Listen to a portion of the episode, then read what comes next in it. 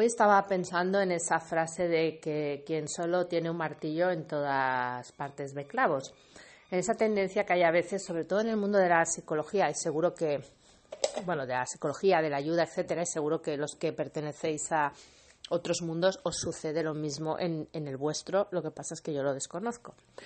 Pues en esa idea que hay a veces, ¿no? De que, como de simplificar y y usar una herramienta y decir que con esa herramienta lo arreglas todo.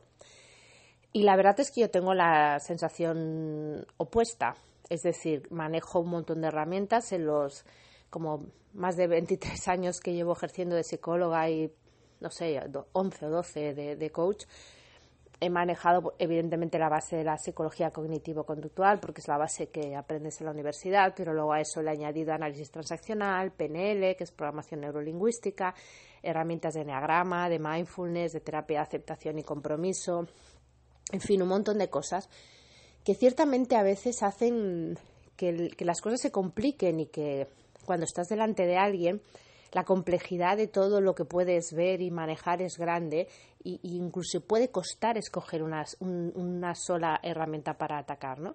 O para afrontar el tema. Pero al final es como entre todos esos instrumentos, es como que coges aquel bisturí que con precisión quirúrgica hace la incisión que debe hacerse. Entonces me sorprende cuando alguien solo maneja una herramienta y considera que con esa a lo mejor eso necesita un bisturí y no puedes hacerlo con un escalpelo, o no lo puedes hacer con un martillo, o no lo puedes hacer con una sierra. Entonces, bueno, para mí es una ventaja tener un montón de herramientas, sea en el campo que sea, estoy segura que sucede lo mismo.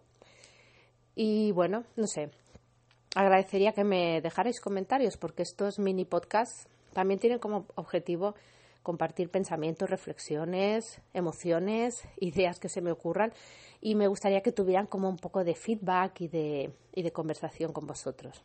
Os estoy ahí a la escucha. Hasta pronto.